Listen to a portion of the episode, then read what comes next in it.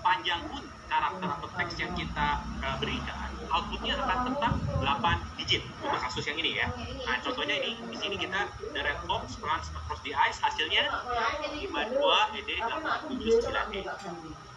Nah, satu lagi karakteristik yang penting adalah jika kita rubah teksnya ya sedikit saja dalam hal ini contohnya ini kita berikan dari run jadi box ya hash functionnya tetap sama 8 digit uh, length panjangnya tapi ya baik huruf dan angkanya beda jauh.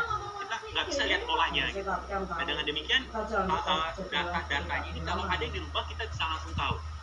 Nah bagaimana kita memanfaatkan hash ini dalam uh, blockchain ya? Di sini kita lihat uh, ada tiga blok. Kita lihat fokus ke blok 11 di blok 11 ini tadi sudah disampaikan ya oleh Bu Inge ada transaksi-transaksi yang dicatat dalam contohnya ini TX0, TX1, TX2, dan TX3.